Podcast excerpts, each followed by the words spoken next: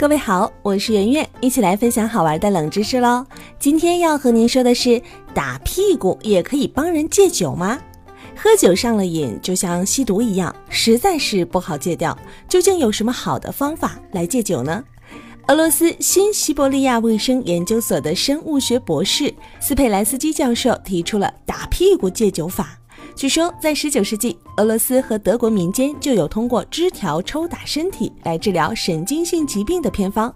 从心理上来看，吸毒、酗酒、神经紊乱等现象的发生，主要是由于患者失去了对生活的兴趣；而从医学上来看，这些现象是由于患者体内一种被称为内咖肽的激素减少所致。斯佩兰斯基教授在研究了民间偏方之后，认为对患者进行适度抽打，能够激活患者体内的咖肽受体，使使其产生内咖肽，如此一来，患者便可以逐渐恢复对生活的兴趣，而减少对酒的依赖。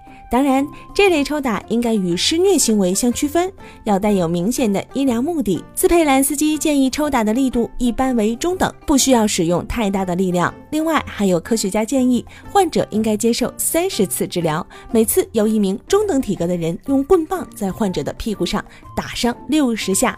原来打屁股真的可以戒酒啊！好了，本期节目就到这里，感谢您的关注和收听。如果想了解更多精彩节目内容，您可以在微信公众账号当中搜索“圆圆微生活”，期待您的关注和互动哦。